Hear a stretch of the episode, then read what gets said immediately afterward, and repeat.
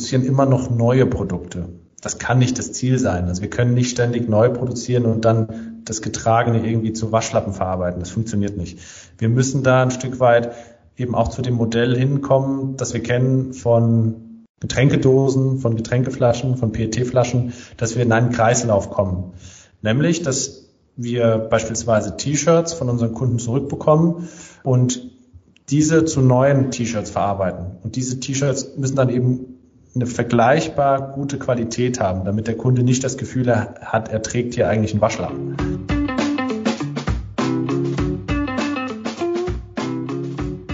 Willkommen zu einer neuen Folge vom Feld ins Regal. Habt ihr euch denn schon mal gefragt, woher eure Kleidung kommt? Bis Kleidung, die wir tragen, bei uns im Kleiderschrank landet, vergeht ein ganz schön langer Weg über den halben Globus. Wie können wir Verbraucherinnen und Verbraucher überhaupt auf mehr Nachhaltigkeit im Kleiderschrank achten? Das genau wollen wir heute mit André Stocker, dem Mitgründer von Fein, besprechen. Denn Fein produziert nachhaltige Streetwear. Aber erstmal herzlich willkommen, André. Hi. Ja, André, äh, schön, dass du da bist. Ähm, du bist ja sozusagen der Geschäftsmann hinter äh, Fein. Und du hast uns mal gesagt, dass du als Banker eigentlich angefangen hast und das mit den Worten beschrieben, weniger Mode geht eigentlich gar nicht.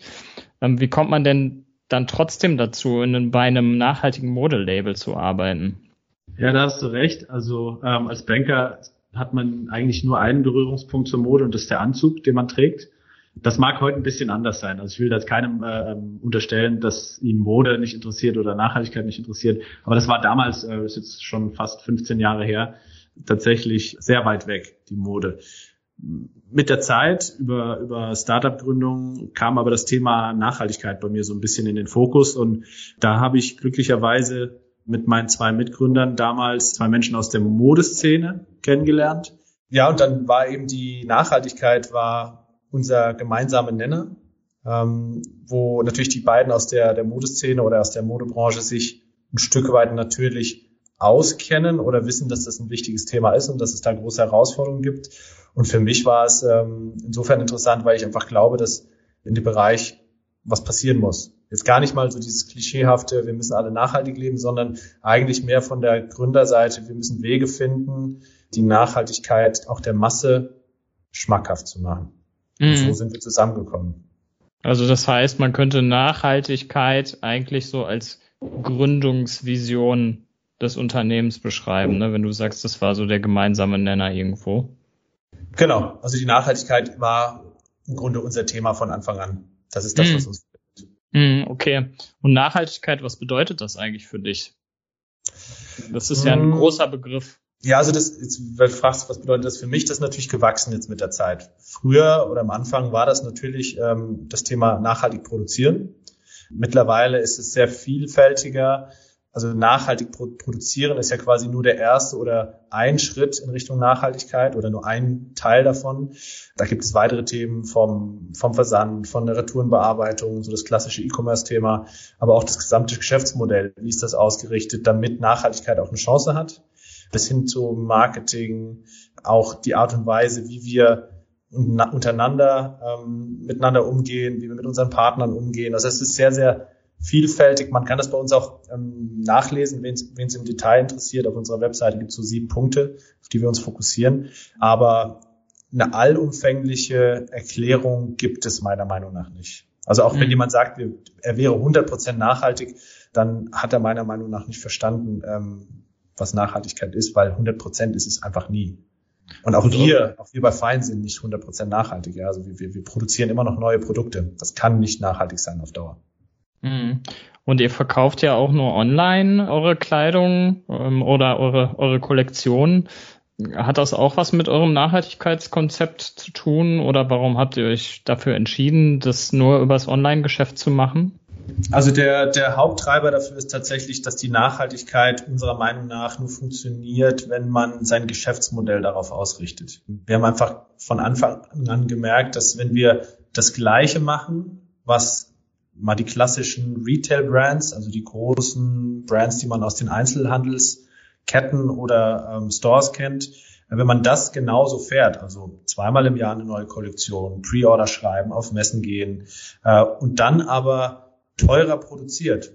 das ist nun mal so bei der Nachhaltigkeit, die ist etwas teurer in der Produktion, dann kann man eigentlich nur verlieren.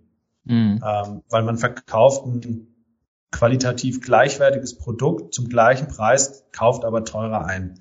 Das wird auf Dauer nicht funktionieren. Und da haben wir mhm. gesagt, naja, wir müssen, weil wir bei der Nachhaltigkeit jetzt keine Abstriche machen wollen, müssen wir unser Geschäftsmodell so ändern, dass wir Produkte weiterhin zu einem kompetitiven Preis, also zu einem interessanten Preis für Kunden anbieten können und so eben die Menschen oder die Konsumenten von der konventionellen Mode hin zur nachhaltigen Mode zu bringen. Mhm. Das geht nur mit dem Geschäftsmodell, wir schneiden beispielsweise den Händler raus und verkaufen ja. es direkt an den Kunden. Du sagst, Nachhaltigkeit ist in dem, in dem Sinne auch eine, eine Kostenfrage. Ähm, was müsste denn eigentlich passieren, damit quasi Nachhaltigkeit günstiger wird? Was passiert, wenn alle nachhaltig einkaufen würden? Oder ja, was, was muss für dich da passieren? Mhm. Also da, da kommt jetzt wieder der Geschäftsmann in mir durch. Also ich könnte dir das jetzt äh, schön als Marketinggeschichte erzählen. Im Grunde geht es darum, dass in den Produktionen bei unseren Produzenten die Auslastung der Maschinen, die dort laufen, möglichst zu 100 Prozent auf Nachhaltigkeit ausgerichtet ist. Denn ein ständiger Wechsel von nicht nachhaltiger auf nachhaltige Produktion ist teuer. Da müssen Maschinen geputzt werden, da müssen Rückstände entfernt werden, die bei der konventionellen Produktion entstehen, damit das nachhaltige Produkt auch wirklich nachhaltig ist. Und diese Wechsel kosten Geld und diese Extrakosten werden halt dem nachhaltigen Produkt zu Lasten gelegt. Das heißt, dadurch wird das nachhaltige Produkt noch teurer. Und wenn wir schaffen, in größeren Mengen nachhaltig zu produzieren, dann werden diese Produkte automatisch günstiger, weil, der, weil die Kapazität mehr für nachhaltige Produkte genutzt wird. Also ist ein ein Großteil ist wirklich ein reines mathematisches Problem, das gelöst werden kann, wenn mehr Leute sich dafür entscheiden würden, mehr Brands dafür entscheiden würden, nachhaltig zu produzieren. Ja, finde ich total interessant. Das heißt also, in, in einer Fabrik wird gleichzeitig nachhaltiges und nicht nachhaltige Mode produziert. Verstehe ich das richtig? In, in unserem Fall ja. Also es ist auch wieder eine Frage der Definition. Aber wenn du ähm, sagst, ich habe beispielsweise ein T-Shirt aus konventioneller Baumwolle im Vergleich zu einem T-Shirt aus Biobaumwolle und noch GOTS zertifiziert beispielsweise, ähm, dann kann das der gleiche Produzent. Ja, weil der hat, wenn er denn eine GOTS-Zertifizierung hat als Firma, hat er die Möglichkeit, seine komplette Produktion umzustellen auf nachhaltig. Dafür muss er aber beispielsweise Maschinen säubern, weil chemische Rückstände dürfen bei einem nachhaltig zertifizierten Produkt nicht beinhaltet sein oder es dürfen keine keine Rückstände da sein. Und äh, wenn das an der gleichen Maschine passiert, musst du sie halt sauber machen vorher. Mhm. Verstehe. GOTS hast du gerade gesagt. Kannst du das nochmal kurz erklären, was das genau ist? Also es gibt, es gibt viele ähm, Zertifizierungen, die ein Produkt als nachhaltig ja, zertifizieren oder bestätigen, dass es nachhaltig ist. Und der GOTS ist einer davon, ist einer der wichtigsten, wenn nicht sogar der wichtigste. Es gibt aber auch noch andere. Es gibt der grüne Knopf, ne? äh, äh, der, der, des Bundesministeriums. Es gibt auch den Ökotex. Die funktionieren alle ein bisschen anders. Oder Fairtrade kennt man auch. Ähm, der, der GOTS ist auf natürliche Fasern ausgerichtet. Das heißt vor allem die, die Baumwolle, die Biobaumwolle. Und der schaut sowohl auf äh, Umweltkriterien, also was passiert mit Wasser, was passiert mit CO2, wie wird gedüngt, wie werden Pestizide eingesetzt, ja oder nein. Solche Sachen, aber eben auch Fair, äh, Fairness-Themen, also sozialer Umgang mit Mitarbeitern, faire Entlohnung, keine Überstunden, keine Korruption, Versammlungsfreiheit und so weiter. Das spielt da eine Rolle. Andere Siegel wie beispielsweise der Fair Trade, die legen mehr Wert auf das Soziale, also auf den fairen Umgang miteinander, ähm, während der GOTS vielleicht eher auf den Umweltkriterien zu Hause ist. Mhm. Okay, interessant. Also Fair Trade gibt's auch für Kleidung. Das äh, war mir auch noch nicht so bewusst. ja, also Fair Trade, der kommt natürlich aus der, das ist meine Vermutung, ich bin mir nicht zu 100% sicher, aber man kennt das vor allem aus der Lebensmittelbranche, Kaffeeanbau, Kakaoanbau. Aber das gibt's eben dann auch für textile Wertschöpfungsketten, also für den Anbau von Baumwolle, von Biobaumwolle. Es gibt mhm. auch ganz viele Jutebeutel, die zum Beispiel ein Fairtrade-Logo oder so haben. Stimmt, ja. Jetzt, also du musst halt, einfach, musst halt einfach sehen, die, die Lebensmittelbranche ist da schon ein Stück weiter. Also man sieht ja, das Regal für Bio-Lebensmittel wird größer und das macht sicherlich mehr aus als Bio in der Modeindustrie. Mhm. Ja, Wie kommt das? Können wir uns auch ein Stück orientieren. Also haben die früher angefangen oder warum äh, hinkt die Modebranche da etwas hinterher? Oder ist das einfach, weil die Lieferketten schwieriger sind zu durchdringen? Das kann ich dir gar nicht sagen. Ähm, ich gehe, gehe mal davon aus, die sind auch komplex, gerade wenn sie international sind. Bei Kakao, bei Kaffee. Ähm, der große Unterschied ist meiner Meinung nach, dass der Konsument direkt davon betroffen ist. Das ist äh, etwas, was er isst, was er quasi sich einverleibt. Und Textilien sind ja nur auf der Haut. Und ich glaube, wir sind alle ein Stück weit Egoisten und achten erstmal darauf, ob wir uns Gutes tun. Und wenn man natürlich eine Banane isst und äh, sich entscheiden kann zwischen Bio und nicht Bio, dann denkt man vielleicht, okay, damit tue ich mir was Gutes. Bei einem T-Shirt ist das jetzt so schlimm, dass es nicht Bio ist? Nee, ich kaufe mir normales. So, es ist nicht so unmittelbar ein Problem. Ich glaube, das mhm. macht einen großen Unterschied. Ja, finde ich auch meistens schwierig. Es gibt jetzt inzwischen viele, viele kleinere Modelabels, aber wenn man, also die sich mit dem Thema Nachhaltigkeit beschäftigen, wirklich, ähm, aber so im, das große Bild fehlt mir manchmal noch so ein bisschen das Thema Nachhaltigkeit, finde ich. Das wird mal so als on top irgendwie mitgedacht, aber dass das so ne, flächendeckend eingeführt wird, habe ich das Gefühl, ist es noch nicht, nicht so ganz da. Ne? Aber es ist ja auch so, dass man zum Beispiel durch die ganzen Zertifizierungen oder auch den grünen Knopf oder so, kann man ja als Verbraucherinnen und Verbraucher ja auch gut erkennen, irgendwie was, was dahinter steckt. Aber es ist trotzdem schwierig, die ganze Lieferkette zu durchdringen. Aber ihr macht ja auch noch ganz viel mehr in diesem Nachhaltigkeitsansatz außer Zertifizierung.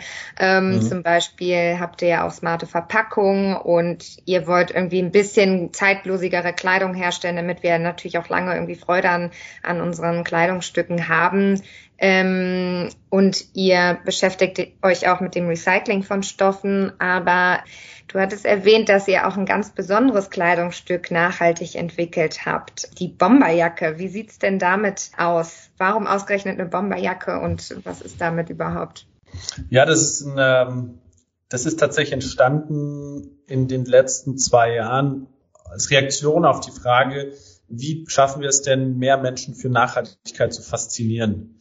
Weil das brauchen wir letzten Endes. Der nachhaltige Markt in der Modebranche macht maximal ein Prozent aus. Ja, man redet zwar viel darum, aber gekauft werden maximal ein Prozent nachhaltige Textilien. Das ist das große Problem, das wir lösen wollen. Wir wollen, dass die restlichen 99 Prozent so schnell wie möglich und so vielzählig wie möglich wechseln zur Nachhaltigkeit. Ähm, und das können wir nur, indem wir die Menschen entweder extrem faszinieren mit neuen Produkten, mit innovativen Sachen. Ja, oder man schafft eben, man schafft es, die Evergreens, also die Produkte, die gerne und oft gekauft werden von, von Konsumenten, von den 99 Prozent, nachhaltig zu gestalten und dem Kunden anzubieten, im Zweifel ohne, dass er es merkt. Also ohne, dass er es merkt, dass es nachhaltig ist.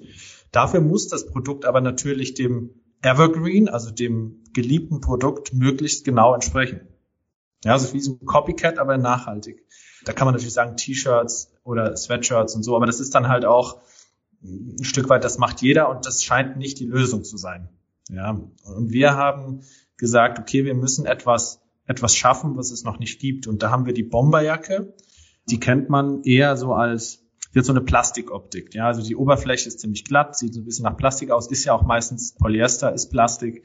Und da war unsere Frage einfach an unseren Produzenten und an Stoffproduzenten in Portugal, schaffen wir es, das in nachhaltig äh, zu erzeugen? Also das sieht danach aus, ist aber nicht Polyester.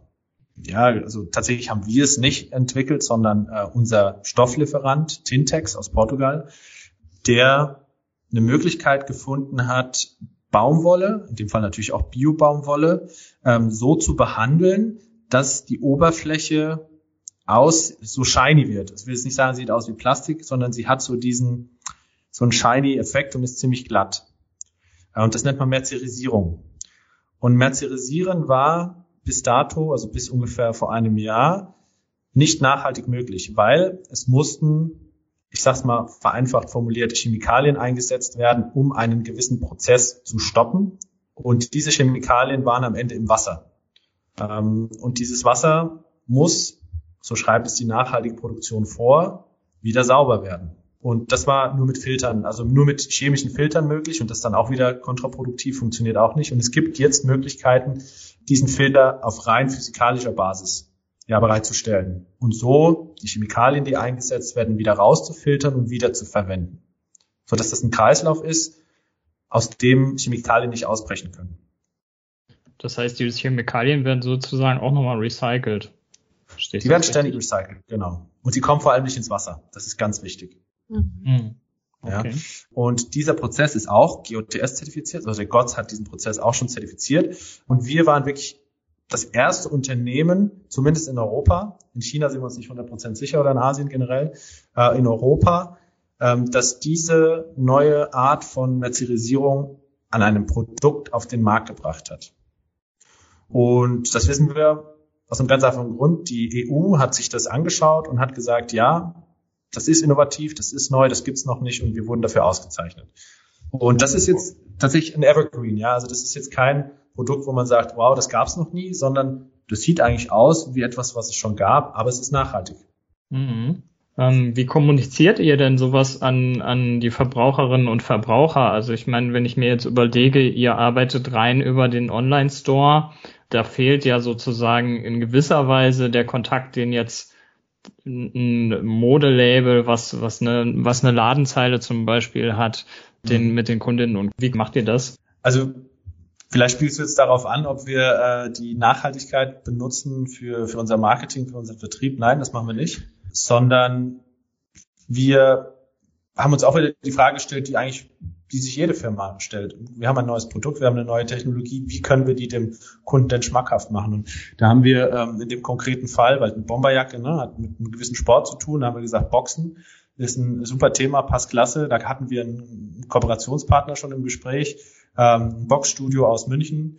Ähm, und mit diesem Boxstudio haben wir dann zusammen ähm, eine, eine, quasi noch eine Veredelung ähm, entworfen für die Jacke, die ist hinten drauf und haben so komplett losgelöst von der Nachhaltigkeit eine Story entwickelt, Content entwickelt, um das Produkt zu präsentieren. Und im zweiten Schritt, natürlich kann man sich informieren über die Nachhaltigkeit, das steht auch immer dabei, aber es ist nicht das Hauptaugenmerk in unserem Marketing. Ja, das finde ich ähm, super spannend, weil ähm, wenn man sich so, sag ich mal, verschiedene Labels anschaut, die halt ähm, schon viel in dem Bereich machen, also in dem Bereich Nachhaltigkeit, ist das ja schon ein Thema, mit dem viele hausieren gehen. Und ihr wollt das ja eher anders machen. Ihr wollt als Streetwear-Label bekannt werden, das halt auch zusätzlich noch nachhaltig produziert oder nachhaltig, äh, nachhaltige Kleidung eben herstellt. Also das finde ich auf jeden Fall einen super, super spannenden Punkt. Du hattest auch gesagt, also ich möchte gerne noch mal ein bisschen auf eure Lieferkette eingehen. Du hast nämlich auch gesagt, dass ihr die Kleidung in Portugal herstellen lasst. Also ihr habt ja dadurch, also ihr macht ja die Lieferkette äh, dadurch ein bisschen transparenter in dem Fall. Wie sieht denn eure Lieferkette genau aus? Also wie weit könnt ihr das überhaupt zurückverfolgen und den, den Verbraucherinnen und Verbrauchern überhaupt möglich machen? Ja, also die, die Lieferkette in der Textilbranche ist halt einfach lang und kompliziert. Die fängt an, oder sagen wir andersrum, die endet bei uns in Deutschland im Lager äh, oder die endet dann beim Kunden. Davor der Schritt ist letzten Endes eine Produktion oder es sind verschiedene Produktionen in Portugal. Die sind alle mehr oder weniger am gleichen Fleck, nämlich nördlich von Porto in der Nähe von Barcelos oder Barcelos in nahezu Fußdistanz. Und, und da ähm, sind dann auch wiederum die Stofflieferanten, die den Stoff an die Endproduzenten liefern, die Stofffärbereien, die Druckereien, die Stickereien, die sind alle da im Umkreis von 20 Kilometern. Also das hat wirklich sehr, sehr kurze Lieferketten, was auch wichtig ist, weil das auch wieder ein Thema für die Nachhaltigkeit ist. Ähm, dann die Garnproduktion, also der Stoff wird natürlich aus Garn gefertigt, die ist zum Teil in Portugal. Ähm, es gibt aber auch, und das können wir pro Produzent sagen, oder pro Kunden oder pro Produktgruppe, also beispielsweise Sweatshirts, äh, können wir sagen, okay, das Garn ist jetzt aus Portugal oder das ist zum Beispiel aus der Türkei. Und ähm, da haben wir dann die Vorstufe noch Baumwolle, also wo wird die Bio-Baumwolle angebaut. Ähm, die ist, wenn das Garn nicht aus Portugal kommt, dann immer im gleichen Land äh, wie die Garnproduktion. Das wäre sonst völliger Quatsch, ähm, die Baumwolle noch um die Welt zu schicken für, für eine hm. Garnproduktion. Äh, und da sind es letzten Endes vier Länder. Also wir haben ähm, Tansania, Wir haben in Indien sehr viel, wo einfach Biobaumwolle viel produziert wird. Wir haben Ägypten einen kleinen Teil und äh, die Türkei für ein ganz bestimmtes Produkt, nämlich unsere Grey Melange Sweatshirts. Ansonsten haben wir keine weiteren Länder und keine Produktionsländer, außer die vier genannten für die Anbau-Thematik und Portugal. Äh, kannst du vielleicht noch mal ganz kurz, ich meine, du hast das den Faden sozusagen vom äh, Verbraucher aus aufgerollt. Ähm, kannst du mal kurz sagen, mhm. wie sieht eigentlich so eine Baumwolllieferkette aus? Also alles fängt dann eben an mit einer Baumwollpflanze, richtig? Genau, sie fängt an Baumwollpflanze in den gesagt, besagten Ländern. Es gibt noch ein paar weitere. In Europa gibt es leider keine oder ich glaube, wenn überhaupt in Griechenland, bin mir aber nicht sicher. Diese Baumwollpflanze wird, wenn sie denn aus Biobaumwolle oder wenn es eine Biobaumwolle sein soll, eben äh, nur mit äh, natürlichem Dünger gedüngt, keine Pestizide. Man braucht ein bisschen mehr Fläche als bei konventioneller Baumwolle. Äh, man nutzt nur Regenwasser. Wenn die Baumwolle geerntet wird, muss sie gesäubert werden und spätestens dann kommt sie ein Stück weit auf den Markt. Ja, also das heißt, da wenn man jetzt natürlich eine riesengroße Firma ist wie H&M, dann kann es sein, dass man da äh, sagt, okay, ich habe eine ganz äh, konkrete ähm, Kette. Bei uns ist es so, da gibt es einen Markt, da bietet der Baumwollhändler diese äh, Baumwolle an ähm, und daran bedient sich dann beispielsweise der Garnproduzent, also eine Spinnerei letzten Endes. Da wird aus einer Baumwolle ein Garn gesponnen. In dem Fall der zertifizierten Baumwolle oder der zertifizierten Produktion ist dieser Schritt dann natürlich auch zurückverfolgt und zertifiziert. Das heißt, man weiß genau, wer wem was verkauft hat. Und dann wird das Garn entweder gefärbt, je nachdem, ob es eben ein beispielsweise ein grau melierter Stoff ist, sind verschiedene Farb, äh, Farbtöne, verschiedene Garnfarben, oder der, das Garn wird erst zu einem Stoff verarbeitet und dann wird dieser Stoff gefärbt. Der gefertigte oder der, der gefärbte Stoff kommt dann zu einem Endproduzenten, wenn man so möchte. Es gibt verschiedene Begriffe dafür von der Konfektionierer. Äh, wir nennen ihn einfach Produzent, weil das ist unser Hauptansprechpartner. Der schneidet den Stoff zu, lässt den Stoff bedrucken oder besticken oder lästen, wie er ist und im letzten Schritt werden dann die veredelten oder nicht veredelten Stoffstücke vernäht. Und dann kommen noch Hangtags dran oder es kommen noch Labels dran, die Waschanleitung kommt rein oder eben ein Gottsiegel kommt mit rein. Dann wird das Ganze überprüft auf Defekte, also eine, eine Abschlusskontrolle. Dann wird es verpackt, ähm, kommt in eine Kiste, wird verschickt, kommt in unser Lager, wird dort nochmal geprüft und wenn es dann zum Kunden rausgeht, ähm, wird es schön verpackt und wenn es zurückkommt, wird es wieder geprüft und wieder eingelagert. Also ziemlich viele Schritte tatsächlich. Da wäre dann die Frage, also das, das ist was, was du ganz am Anfang gesagt hast, was mich auch interessiert. Also wie, wie schwer ist es eigentlich umzustellen auf Nachhaltigkeit, ne? Weil du, du meintest, das klappt natürlich auch bei euch sehr gut, weil ihr das direkt am Anfang irgendwie mitgedacht habt. Mhm. Wie schwer ist es dann eigentlich für so ein H&M beispielsweise oder ein P und C oder so dann komplett auf nachhaltig umzustellen. Geht das überhaupt einfach so? Ja und nein. Also die Entscheidung zu treffen ist eine digitale Entscheidung von heute auf morgen. Ja, also man kann dem Produzenten sagen, wenn der Produzent das denn kann, oder man kann einen neuen Produzenten finden und sagen, ich möchte gerne nachhaltig produzieren. Jetzt ist das natürlich für ein kleines Unternehmen, wie du sagst, von Anfang an sehr viel einfacher, weil man das Geschäftsmodell von Anfang an darauf ausrichtet und auch die Preise darauf ausrichtet. Eine Firma wie H&M oder wie Hugo Boss, also alle, die etwas größer sind schon, die haben natürlich feste Strukturen, feste Prozesse, die haben eine Erwartungshaltung auch von Gesellschaftern. Da kann man nicht einfach von heute auf morgen sagen, okay, ich kaufe jetzt für 20 Prozent teurer ein. Auch da, das ist das, was ich vorhin gesagt hatte, muss eine Veränderung des Geschäftsmodells her. Äh, meiner Meinung nach darf das aber eben keine keine Entschuldigung sein, es nicht zu tun, sondern man muss oder wir müssen uns alle jetzt die Frage stellen, wie müssen wir unsere Branche umkrempeln, wie müssen unsere Geschäftsmodelle umkrempeln, damit das eben funktioniert. Weil es kann funktionieren. Ja, es gibt ja äh, genügend Beispiele, die auch zeigen, dass auch große Firmen das machen können. Aber sie müssen das A wollen und B das Durchhaltevermögen haben, ähm, das Geschäftsmodell auch wirklich umzubauen. Weil angenehm ist es nicht. Ja, weil es ist viel Arbeit und es kostet im Zweifel erstmal ein bisschen mehr Geld, als äh, einfach weiterzumachen. Also ich glaube, es ändert sich ja immerhin schon bei den Unternehmen ein bisschen was, aber ich glaube, da muss noch auf jeden Fall viel geschehen, dass alle irgendwie auf diesen Nachhaltigkeitszweig auch überspringen. Aber zum Thema Baumwolle nochmal, ich habe mich gefragt, also ihr habt euch ja auch ziemlich auf Baumwolle fokussiert. Ne? Also ihr habt ja sogar eine Bomberjacke entwickelt aus Baumwolle, ähm, die dann gar nicht so nach Baumwolle aussieht, sondern so schön schimmert.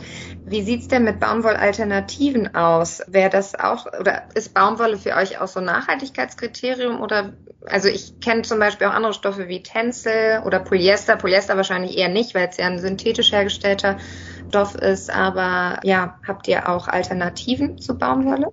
Also Tia, ich kenne Tencel zum Beispiel nicht. Was, äh, was ist das denn nochmal? also ich kenne es als aufbereitete Holzfaser. Aber vielleicht kann Andrea da sogar mehr erzählen. Das ist, hast du schon, äh, also eine Holzfaser ist es genau. Also sag mal kurz, Tencel ist im Grunde eine, eine, eine, eine Zellulosefaser. Das heißt, da wird ein Baum, ein nachhaltig angebauter, ein FSC-zertifiziert nachhaltig angebauter Baum äh, in Zellulose zerkleinert. Ich weiß nicht, ob das das richtige Wort ist. Und aus dieser Zellulose werden dann Fasern generiert. Und aus diesen generierten Fasern kann dann ein Stoff produziert werden, ein Stoff ähm, ähm, ja, gefertigt werden. Dieser Stoff, der heißt Tencel, weil die Firma Lansing aus Österreich den so nennt. Letzten Endes ist es eine Liozell oder eine Lyocell-Faser. Also das ist der Fachbegriff. Ähm, Tencel haben wir tatsächlich auch in unserem Angebot. Ähm, wir haben T-Shirts, Oberteile, Tops für Frauen. Das ist, liegt einfach daran, dass das ähnlich wie die Seide gerne von Frauen getragen wird. Ähm, wir versuchen gerade auch eine, eine Mischfaser mit Biobaumwolle ähm, für Männer zu etablieren. Tencel ist im Grunde einfach eine Möglichkeit, ein anderes nachhaltiges, ähm, ein anderer nachhaltiger Stoff äh, mit einzubeziehen, damit nicht alles Baumwolle ist.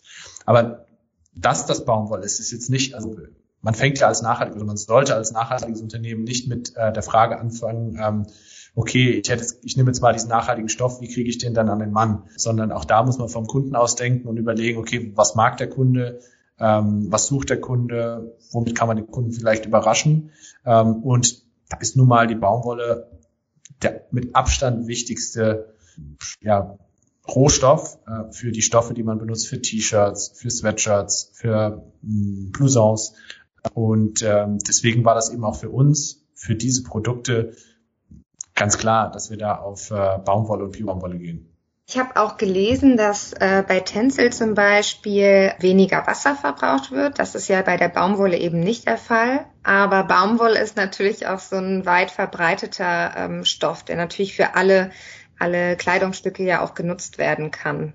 Oder wie siehst mhm. du das? Tencel ja verbraucht weniger verbraucht weniger Wasser, ich glaube bis zu zehnmal weniger. Aber auch eine Bio-Baumwolle hat einen unglaublichen Vorteil, beispielsweise gegenüber der konventionellen Baumwolle, weil sie eben kein Frischwasser verbraucht, sondern es wird nur sogenanntes grünes Wasser eingesetzt. Es ist Regen, also Regenwasser. Äh, das wird zwar gesammelt, aber das ist ja jetzt nicht, also wenn man mal im Detail drüber nachdenkt, kein Problem, das einzusetzen, äh, wenn man es dann auch nicht irgendwie mit Pestiziden unbrauchbar macht danach, sondern es auch sauber hinterlässt.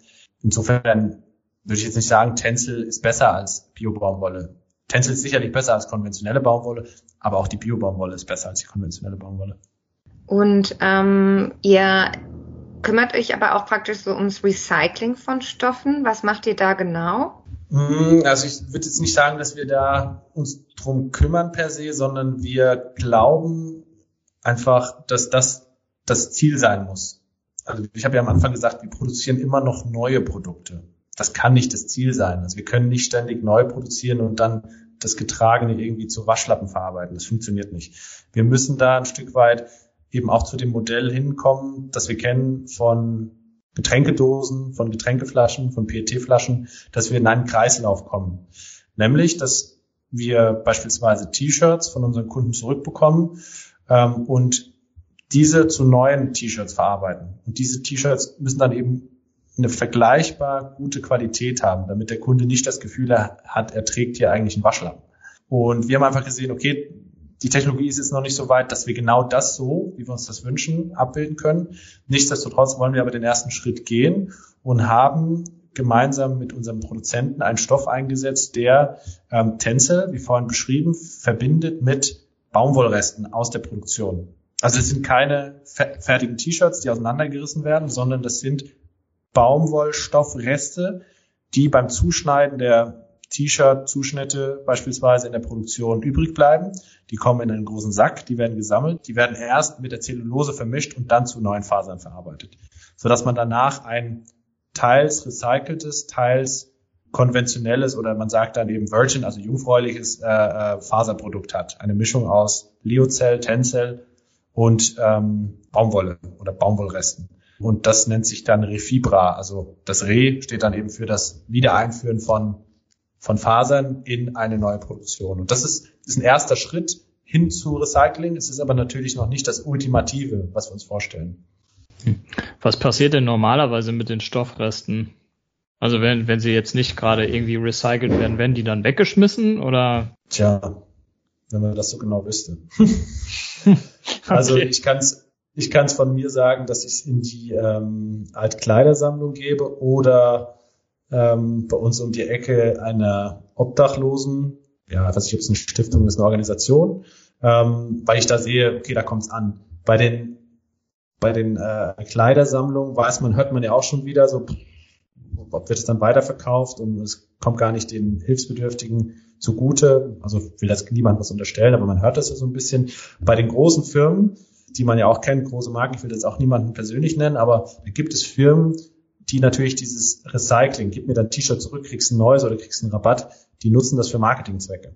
Da ist es aber ganz offensichtlich, weil man weiß, dass man Polyester beispielsweise oder Polyester-Baumwollgemische gar nicht mehr auseinander ja, trennen kann, dass die eigentlich nur noch zu einem minderwertigeren Produkt verarbeitet werden können. Beispielsweise eben eine Waschlappen. Und da muss man mhm. ganz ehrlich sagen, wir haben halt einfach genug Waschlappen irgendwann. Ähm, bringt nichts, wenn wir einfach alles mit dem Ziel produzieren, dass es irgendwann ein Waschlappen wird. So viel Dreck haben wir nicht. Das heißt, die, die meisten Sachen landen auf einer, auf einer Deponie. Mhm. Ja, und weiß nicht, ob sie verbrannt werden oder irgendwie unter die Erde geschaufelt werden. Und das kann es nicht sein. Ja, wir müssen, also es gibt ja auch viele, die da was tun. Es gibt sicherlich auch viele, die da weiter sind als wir, um genau das zu erreichen. Wir müssen es schaffen, ein, ein, ein Recycling, also nicht ein Downcycling, das nennt man, wenn es ein Waschlappen wird, ist es ein Downcycling, weil das die Produkte schlechter werden.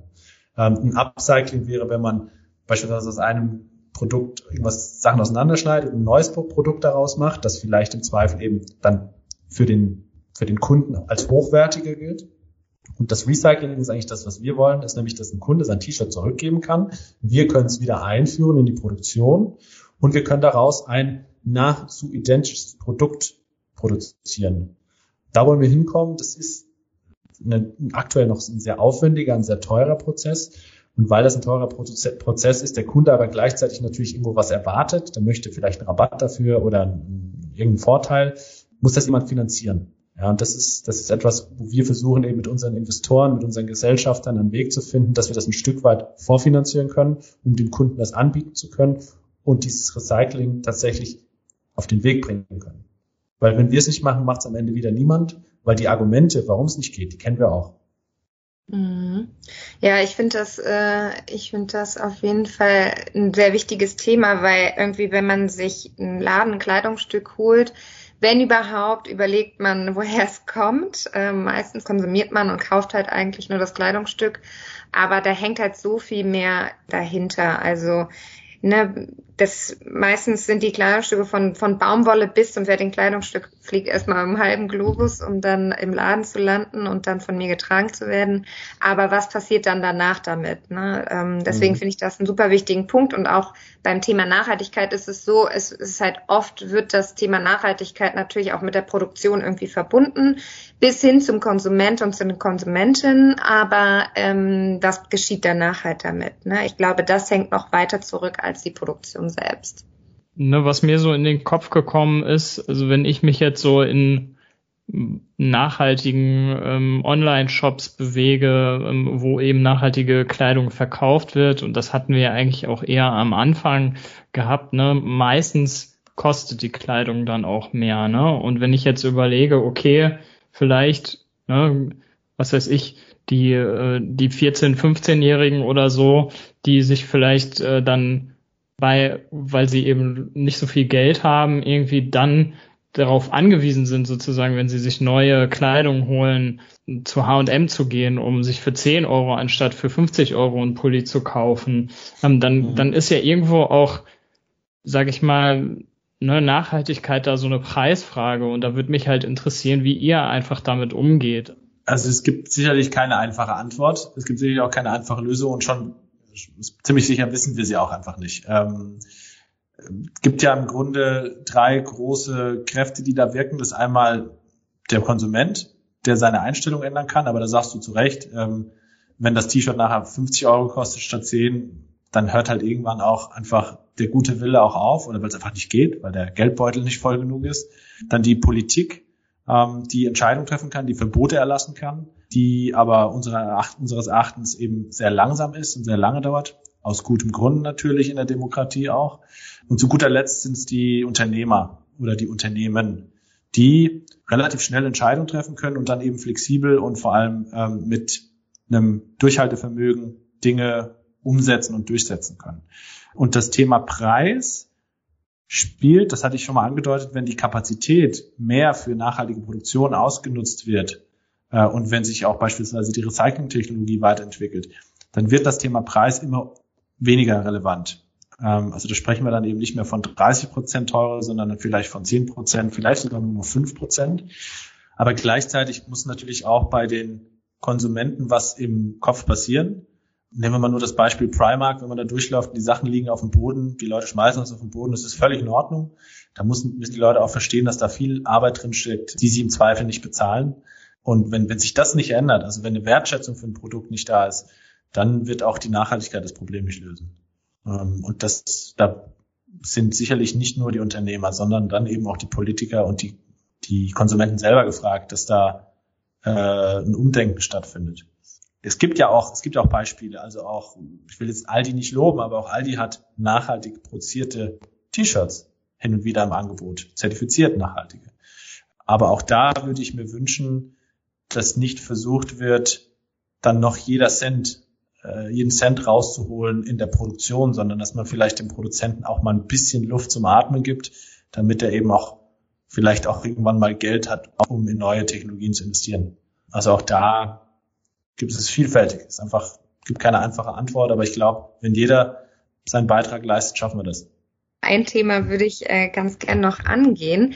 Ich finde, ihr macht nämlich äh, auch was recht Innovatives, was Marketing angeht. Ähm, du hattest ja auch schon mal gesagt, also ihr, ihr habt ja natürlich jetzt nicht irgendwie als das Marketing-Thema, dass ihr nachhaltig seid, ähm, aber ihr seid auf TikTok unterwegs. Das finde mhm. ich persönlich ziemlich spannend. Was macht ihr denn da genau und ähm, wen wollt ihr da vor allem erreichen? Mm, also es sind, der, der eine Grund ist natürlich, dass wir, weil, weil wir keinen, weil wir im Einzelhandel, also auf, in Geschäften stattfinden, ähm, haben wir keinen direkten Kundenkontakt. Oder der, der Kunde hat keine Möglichkeit, unser Produkt anzufassen, es sei denn, er bestellt es und schickt es zurück. Mhm. Ähm, deswegen haben wir gesagt, wir wollen einen, wir wollen trotzdem einen Kundenkontakt haben. Das kann zum einen über Pop-ups funktionieren. Das ist aktuell sehr schwierig. Es kann aber auch passieren, indem wir einfach rausgehen auf die Straße. Und das haben wir uns vor ja, vier, fünf Monaten zum Ziel gesetzt und haben gesagt, die beste Plattform, um das eigentlich zu machen, ist TikTok. Also wir gehen raus, wir sprechen mit den Leuten, wir interviewen sie, sprechen gewisse Themen an. Das hat manchmal auch einen Hang zur Nachhaltigkeit, aber es ist vor allem Unterhaltung, Wissenswertes, Lernen mit TikTok, so ein großes ähm, äh, Stichwort auf TikTok, ähm, wo wir versuchen, Mode zu erklären, Streetwear-Themen zu erklären, Lifestyle-Themen zu erklären, Interviews führen und das dann eben auf TikTok veröffentlichen. Und so haben wir die Chance, A, den Kontakt zum Kunden aufzubauen, vor allem zu einer jungen Generation, die zumindest behauptet, dass Nachhaltigkeit wichtig ist. Und wir versuchen das so ein Stück weit jetzt natürlich rauszukitzeln, indem wir diesen Kontakt zu der Marke aufbauen und zeigen, hey, schau dir das mal an. Wir machen coole Themen, wir sind äh, modern, wir unterhalten uns mit euch und vielleicht kommst du dann irgendwann auch auf den Trichter und verstehst, ah, die machen nachhaltige Klamotten. Und vielleicht ist es dann irgendwann mal eine Option. Äh, und für uns ist es gleichzeitig halt die Möglichkeit zu sehen, na, was wissen die Leute überhaupt? Was weiß die junge Generation wirklich über Streetwear? Was weiß sie über Streetwear-Themen, gesellschaftskritische Themen und dann irgendwann eben auch die Nachhaltigkeit? Mhm. Ja, finde ich auf jeden Fall richtig cool. Und das ist auch, glaube ich, zur, äh, vor allem zu den derzeitigen Zeiten und natürlich geschuldet auch durch dadurch, dass ihr nur, sage ich mal, den Online-Shop habt. Auf jeden Fall ein gutes Mittel, den Kontakt auch zu den Verbraucherinnen und Verbrauchern zu generieren. Na, und ich meine, klar kann man sich auf der Internetseite erkundigen, was ihr macht und auch die Kleidung ansehen, aber vor allem geht es natürlich da bei euch auch nochmal um Entertainment, aber auch, glaube ich, auch ein bisschen um Sensibilisierung, oder? also gerade wenn wir von TikTok sprechen, erster Schritt ist Entertainment. Mhm. Ja, also geht's, also die erfolgreichen TikToker sind die, die interessanten, entertaining Content generieren. Das sind nicht die Marken. Also wenn man das quasi von Instagram versucht, eins zu eins zu übertragen, funktioniert es nicht. Mhm. Weil darum geht es nicht. Es geht um Kreativität, es geht um ja, Kunst, um Tanz und Inhalt. Ja, es geht letztendlich sehr, sehr stark um Inhalt und nicht um, es soll schön aussehen. Instagram es soll ja vor allem schön aussehen. ähm, und ich glaube, wenn man das verstanden hat, und ich glaube, wir haben das, ist noch relativ frisch jetzt, aber wir haben verstanden, dass es darum nicht geht, dann hat man auch eine Chance, dann irgendwann oder eben nach und nach den Lerncharakter auch reinzubringen. Also wir machen das nicht nur, um lustig zu sein und um Leute zu unterhalten, sondern wir wollen natürlich auch den Lerneffekt haben, über kurz oder lang. Und für uns passt das perfekt, ja, weil wir gesagt haben, die junge Generation ist die Generation, die wir zur Nachhaltigkeit bewegen wollen und wo, wo kann man sie besser erreichen als auf TikTok. ja, das kann ich mir vorstellen. Ich finde das. Es äh, macht einfach Spaß, ja, das ja, muss man auch dazu sagen. Ich. Das wird immer so als, als, als kleine Kinder-Tool zur Seite geschoben, aber TikTok macht mega viel Spaß. Ja, ich finde Instagram auch ziemlich cool, aber auf TikTok bin ich jetzt selber noch nicht so aktiv, aber ähm, ich schaue mir das trotzdem ab und an mal an und das, für mich ist halt auch dieser Entertaining-Charakter da auch, ähm, steht da auch sehr im, im Mittelpunkt. Genau. Okay, sonst frage ich Andri nochmal, willst du noch irgendwas, wo du sagst, okay, das ist noch ein wichtiger Punkt, das würdest du gerne nochmal loswerden oder drüber sprechen? Na, ich wollte zumindest noch hinzufügen, dass wenn man das, was ich jetzt gerade ähm, erzählt habe, mal äh, überprüfen möchte, ob das denn auch stimmt, ähm, was der da erzählt, weil das soll ja wiederum kein Marketing-Blabla sein. Ähm, man kann bei uns auf der Webseite unter dem Menüpunkt About und dann Nachhaltigkeit kann man das alles nachlesen. Wir haben dort auch eine, eine umfangreiche Erklärung abgegeben als Dokument, die man sich runterladen kann. Und man findet uns dann zum Thema Unterhaltung auf TikTok äh, als ähm, Fine Streetwear zusammengeschrieben. Und da kann man das alles mal überprüfen, ob das stimmt. ja, okay. Da werde ich mir auf jeden Fall auch mal selber noch ein Bild von machen, mal gucken, was du für ein Schabernack hier erzählt hast. ja. ja. Okay.